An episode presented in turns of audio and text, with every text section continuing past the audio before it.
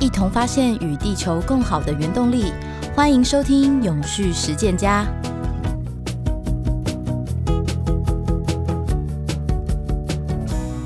Hello，各位听众朋友，大家好，我是佳云。大家好，我是 Jason。在这个 ESG 永续盛行的浪潮上面，其实我相信有一些产业，尤其是这些碳排放量相对比较高的企业，在这个议题上的推动就要更加的用力。那 Jason 可不可以就您的观察，跟我们分享一下，到底在什么样的产业，在这个浪潮上面会很需要去大力的 push 跟改善的？啊、哦，我想这个以碳排角度来看呢，第一名的这个企业。需要对碳排投入最大的关系，应该就是石化产业哈。石化产业其实是台湾所有工业的立本的这个产业哦，它非常非常重要。可是呢，它因为要呃要裂解我们的原油或是化石燃料，所以它必须要这个用非常多的能源来去做这件事情。所以呢，石化产业老实说，就是这个我们所谓的。啊、呃，碳排的这个大户啊，我们这个全球近邻的这个很重要的工作呢，其实石化产业也是重中之重啊。那是不是可以请 Jason 帮我们分享一下我们今天要出场的来宾？我看他这边坐很久了。出场的来宾哦，是台湾这个历史悠久的石化产业业者哈、哦，是中石化的董事长陈瑞龙董事长。这个董事长要不要跟我们听众朋友先说声？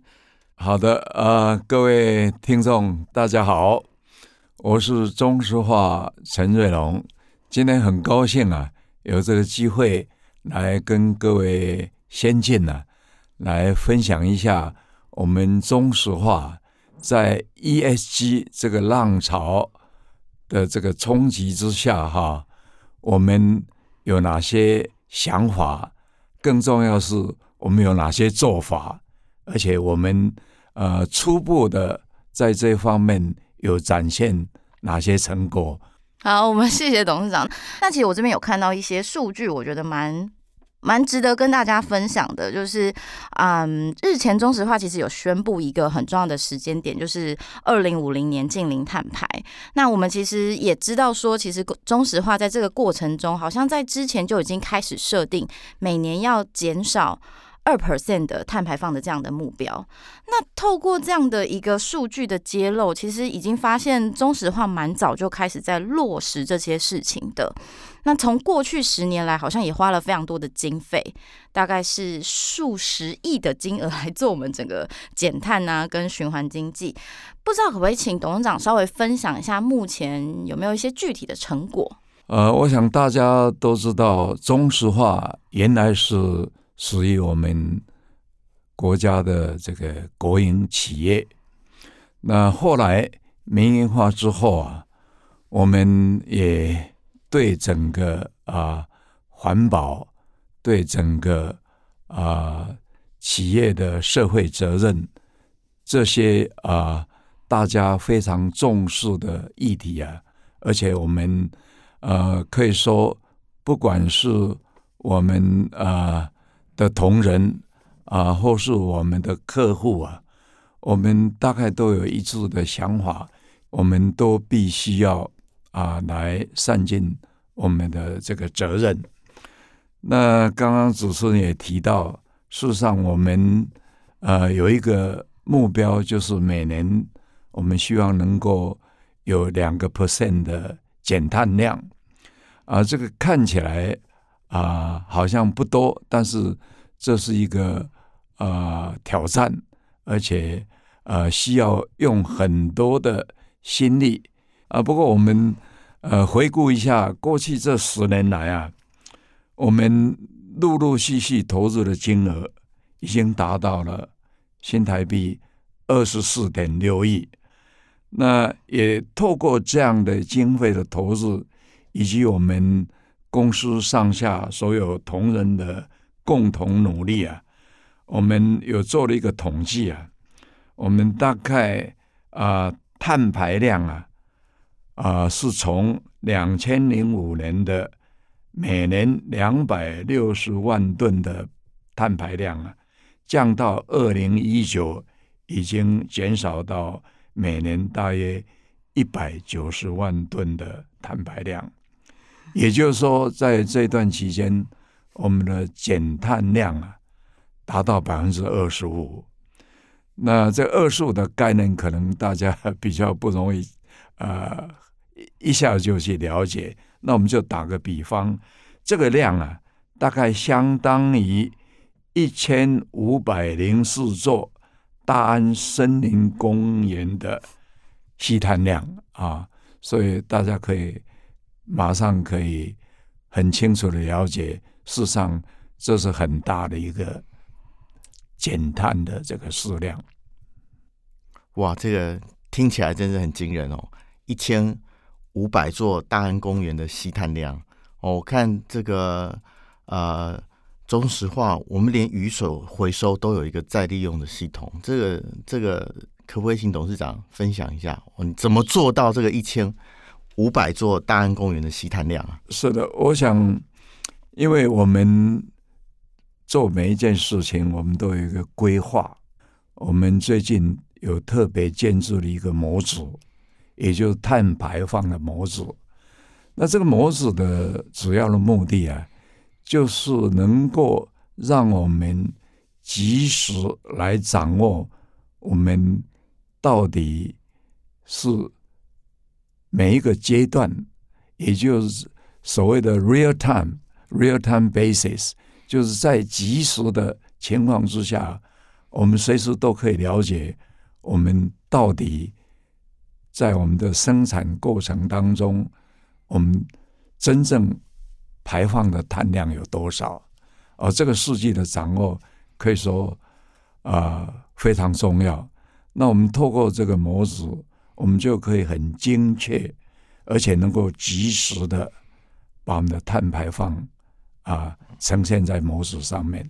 那这里面当然我们都晓得碳排放。啊、目前啊、我们有分三个范畴啊、来做统计。那当然，第一个范畴、第二个范畴，我们做起来比较容易的。特别是假如我们要做到及时来呈现这个数据的情况下，范畴一、范畴二比较容易。但是范畴三的部分呢，啊、可能有一点时间的落差啊、不过，我们呃，就是希望透过这模组来及时掌握我们的碳排。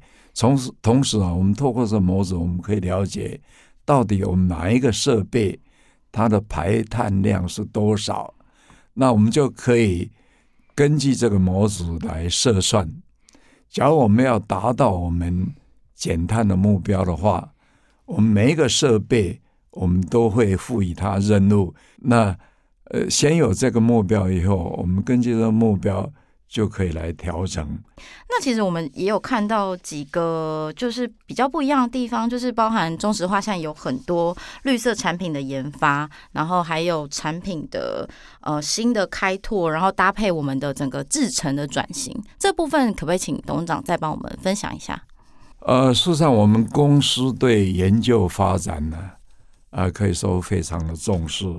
所以我们在二零一三年呢，啊，中石化就特别呃跟经济部的技术处啊来申请，在我们的厂区啊啊设立研发中心啊的一个计划案。那我们也很感谢经济部技术处啊，他很支持我们这样的一个计划，而且啊啊成立了。各式各样的实验室啊，那这些实验室，我们主要的目的就是希望投入研究啊、发展啊，来进行相关啊绿色产品啊，包括它的制成的研究发展的工作。当然，我们一旦能够顺利开发出一些产品，它也可以进一步的帮助。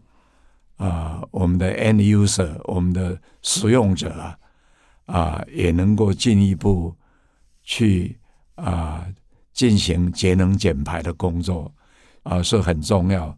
所以这个概念讲起来，就是说，我们除了自己在做节能减排之外啊，我们也希望透过我们的产业供应链呢、啊，协助我们其他的供应链厂商啊，也能啊一起来进行节能减排的工作。因为董事长也担任过经济部长，所以对整体国家发展其实是非常的专业的哦。那那这个。呃，老实讲，碳中和是石化产业没有办法逃避的道路啦。好，那也是有有关于台湾日后的竞争力。我们刚刚讲过，这个过去是台湾工业发展很重要的基石，未来也是这个碳中和的尖兵哈。那这个我看到董事长这个呃，我们啊、呃，中石化其实在推动 E H G 上面，除了我们刚刚讲的这个节能啊、减碳啊，然后有新产品之类，还有其他的。做法也是很值得一提的，比如说这个企业社会责任委员会。好，是的，我想呃，最近非常火红的 ESG 哈，我想我们呃各位听众哈，经常有机会听到 ESG 啊、这个名词，那事实上这是整个全世界的一个潮流了啊。那大家也都知道，联合国在一九二二年就提出了联合国气候变化纲要公约，然后在一九九七年就所谓的京都议定书的定定，然后二零一五年就是有。巴黎协定的产生，董事长都在帮我们复习联合国 推动永续的一个进度，哎，真的很那那厉害。这一连串都是有连带关系。那特别是巴黎协定，它已经讲，它它是有很明确的一个目标在。那这也有因为有这样的一个目标的定定，所以企业也要配合。对，可是对于企业而言，这好像都是成本。特别是在 巴黎气候协定之后，COP 二十六去年在这个格勒斯登召开，然后、嗯、对，然后这个啊、呃、碳定价哦碳税变成碳市场，变成一个大的议题，然后大家排碳都要以后都要收钱了。这个对于成本，这个企业要怎么控制啊？这个部分的确是这样的哈。是有这个问题存在。我们再讲白一点，毛利率高的产业，它在节能减碳方面，它当然是轻而易举啊。那对那些毛利率比较低的啊，对那些中小企业来讲，它在这一方面的能量，很显然的也是受到限制嘛。所以这方面也是政府在推动这项工作说。所必须要考虑的。现在大家都常常听到一个讲法，就是说，我们当然企业要想办法把外部成本内部化嘛，啊，因为你不做就变成社会的成本，变成国家的负担，变成全球的负担，啊，那你当然企业你要做啊，对不对？啊，那我们也可以看出来，因为这样的结果，当然有些。高污染的产业就是面临很大的压力，甚至最后叫他没有做好，会面临被淘汰的这个命运了。好像以中石化来讲，这个公司这边已经有一些计划，然后有一些估算，它到底这个啊、呃、投入的成本会多少？我们要做到碳中和或减碳这个事情。是这个部分，我们是有估算，过去我们是花了二十四点六亿嘛，啊。那未来我们估计大概还要再投入十五亿到二十亿之间呢，啊，这是光是节能减碳的部分了。那我们中石化最近我们还有另外一一项很重要的工作在进行啊，就是我们啊在台南安顺厂啊有一个污染整治的工作正在进行。什么样的污染整治？安顺厂过去在日本日据时代啊，它因为生产了很多化学产品，包括五氯酚啊，包括很多这个呃，算是呃比较含有呃毒素的这些化学产品呢，所以在日据时代遗留下来很多汞跟戴奥辛的污染。嗯，它是在安南地区。那我们中石化当然是呃，因为民营化的时候，我们就承接的这一片土地是原来是厂房嘛啊。那虽然我们不是实际的纤维污染人，但是我们基于社会的责任呢啊，我们这几年呢，我们也积极在进行污染整治的工作。这一片厂区啊。大概总共加起来有三十七公顷左右啊。我们目前是积极在透透过热处理啊，因为属于比较高浓度的带奥辛的污染土壤啊，我们必须要透过热处理，这个处理温度必须要到四百度到五百度摄氏 C 啊，来把这个戴奥辛去除掉。啊，那另外我们也有湿处理的设备在处理，因为这个厂区还包含这个水池啊，啊，所以我们把它的底泥也必须要加以处理啊，透过湿处理啊，来来加以啊去除它的汞跟戴奥辛。我们估计整个计划。我们所需要投入的经费大概有五十亿新台币这么多。哇哦！所以是十五加五十。所以我们在 在环保方面投入的经费啊，啊是相当可观的。哇！董事长不讲，大家不知道中石化默默在做这样的事情。所以安顺厂这个这个部分，我们是希望呃能够在二零二四年的呃。第二季之前呢，把它完成。整治好之后会有什么样的利用？整治好，我们当然就是呃，必须要经过政府审查通过之后，我们当然就可以啊、呃，当做一般的土地来进行开发来应用嘛啊。所以是那三十七公顷的土地先做过整治，然后之后可以用。其实三十七公顷里面有十公顷大概不是属于我们的啦，哦，是水出了，但是我们也一并把它列入我们污染整治的范围。我们实际拥有的大概是二十六公顷。嗯，好像这个是不只是只有中石化在做，因为现在很多老旧厂房其实碰到一样的问题，特别是台积电，它在高雄厂那块地好像也有整治的问题需要处理。对对。所以，所以就是我们，我们中石化在这一方面，我们是非常认真而且非常严肃的来看待的。那我们也把我们集团的这个主席啊啊，还有我们所有的同仁啊，我们都认为环境的保护。这个工作一定要把它做好啊！那当然，ESG 我们刚刚花很多时间都在讲 环境保护的部分，对啊，包括呃这个 S 的部分、G 的部分。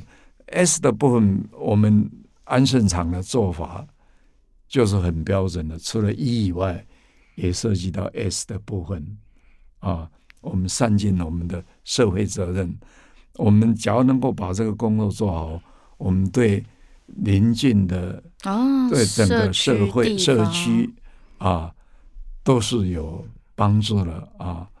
那那这个部分，我们在 S 方面，我们敦亲睦邻的工作，我们也做了很多啊。那我们对职业安全啊、劳动的安全、职业零灾害啊等等。这些我们也都非常重视啊，因为石化产业它在这个呃公安啊方面也是呃我们非常重视的一个课题啊。那这个都是属于 S 跟 G 的范畴了，因为你公司治理有没有做好，事实上也是呃，要检验的话，也是看说你呃这个这个公安环保啊，嗯，呃，职业的安全啊，这些工作有没有做好嘛？董事长果然推动很久了，就是有这样的一个 观念所，所以，所以我们确实是呃很用心在做这些工作了啊。那当然，平常我们大概也没有机会去对外来啊、呃、说明呃说明啊做宣导。那事实上，我们是做了蛮多的工作。那我觉得这边有几个部分想要请董事长再帮我们补充一下，因为刚刚提到土地嘛，那其实，在那个石化产业这边，就是应该也是算是用电大户的这个很很重的产业之一。那我们现在都在讲绿电啊，我们自己今周刊也很关注再生能源啊、绿电这个议题。不知道在这件事情上面，中石化就是有什么样的作为吗？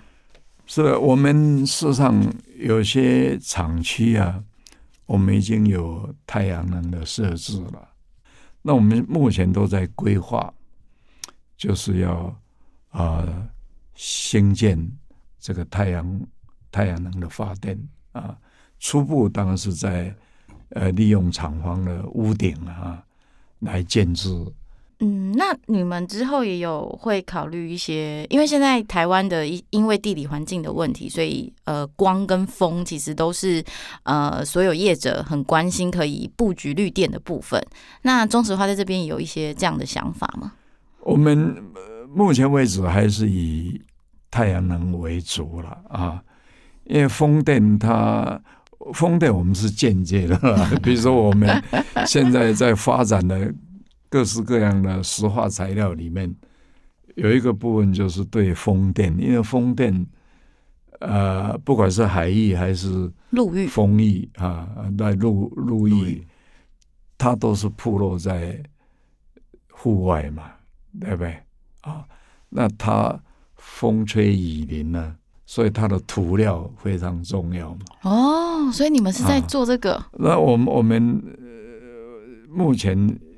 在研发单位也在发展这方面的，这可以讲吗？涂料啊，这可以讲吗？那我我们我们这个涂料将来的特性就是说，它是环保的啊，对不对？而且它可以防止这个设备啊，这风电啊，不管是叶片或是它的基座，它长期在外面风吹雨淋呐，对不对？它必须要有一个特别的涂料哦啊，所以所以我们既环保又能够协助这个风电的产业，嗯哼，所以我们虽然没有直接，但是是间接的。我也也是我刚刚就介绍我们研发中心的时候，我也特别提到我们啊、呃、是有在进行这方面的研发的工作。刚我们讲到绿电哈。台湾企业很多人都反映哦，对外反映说，呃，总体绿电好像不足。那以中石化这个呃高耗能产业来说，不知道董事长有没有有没有观察到这样的现象？那以中石化的角度来看，您觉得台湾绿电够吗？除了你们自己发电以外，其实应该还是会这个电源供应应该还会往外争取吧？我想目前根据媒体的报道，我们政府原来有定一些目标嘛，啊，那但是现在目前是落后了了。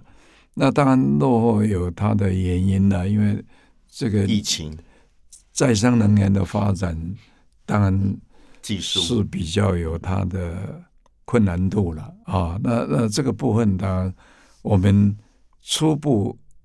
而是以太阳光电作为起始点嘛啊，那我们再慢慢看看，透过什么样的方式，我们能够在再生能源方面做一些布局。像有客户的这个呃回馈数来说，呃，因为刚刚董事长讲到范畴三嘛，哈，嗯，那范畴三如果以后真的要实施的话，其实它的原材料会一直溯源到最上游，哦，到这个碳足迹可能一直溯源到最上游，那可能我不知道中石化现在有没有感受到这样的压力，或是这个客户的回馈，说，哎，这个啊、呃，可能在绿电的使用啊，或是在碳足迹的盘查上面需要。这中石化这么上游的原料商要提供他们一些数据，或者是提供他们一些参考。因为现在大家呃还没有正式在谈，就是说你这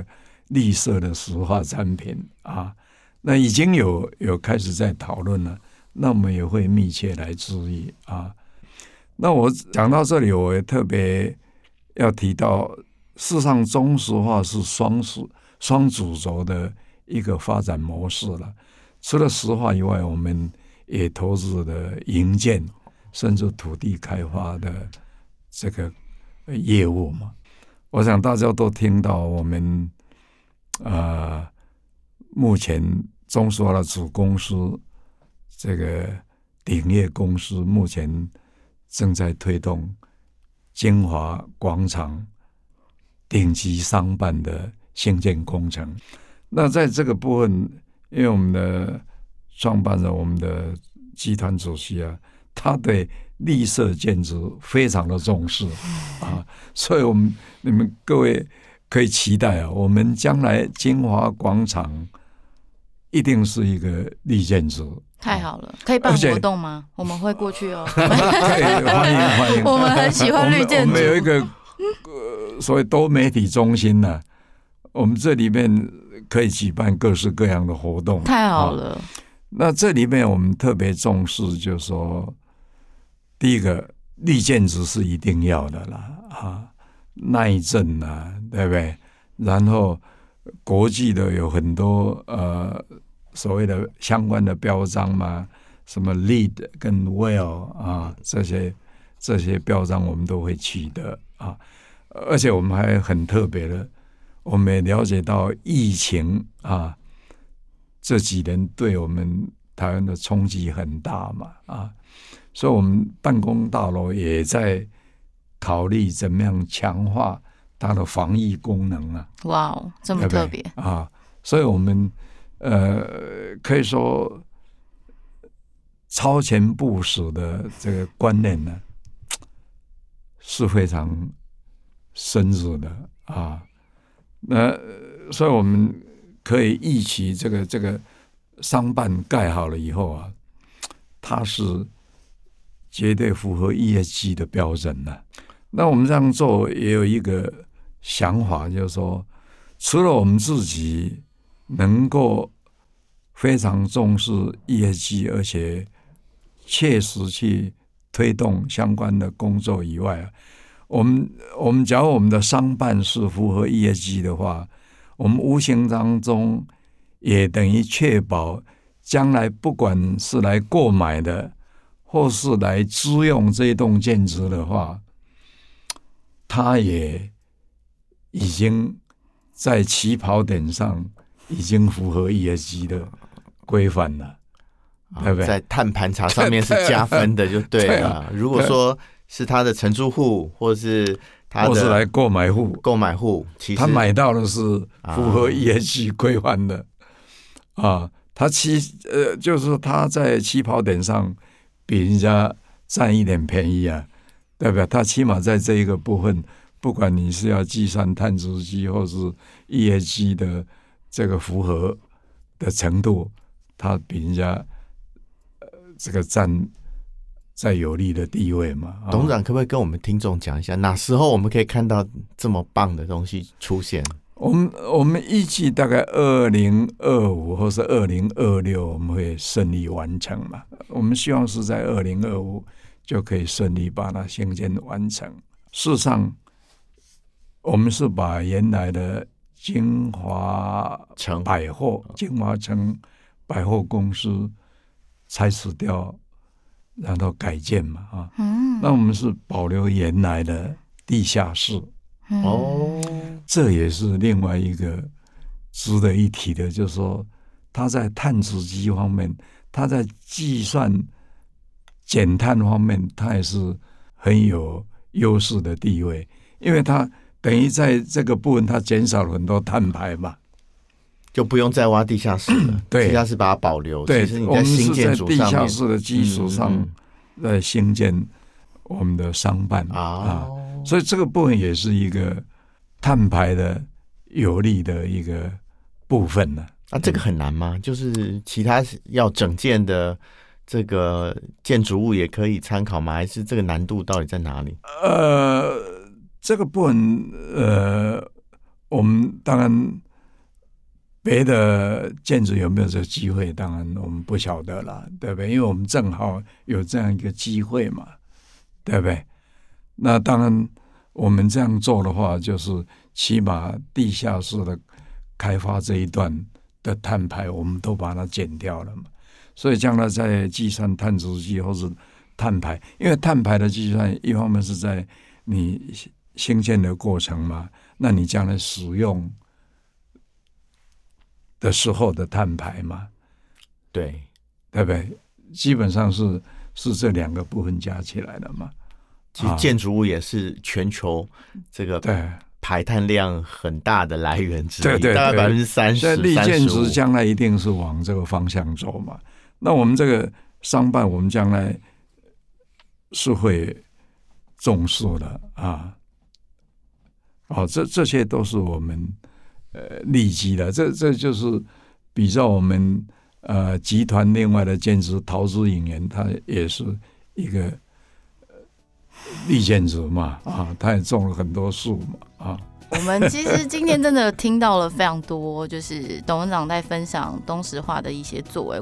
那我们今天就是再次感谢董事长特别拨空来到我们的节目，希望未来可以再听到更多呃有关于中石化的一些成绩，因为我们有很多的产品要跟大家亮相。那我们再次谢谢董事长。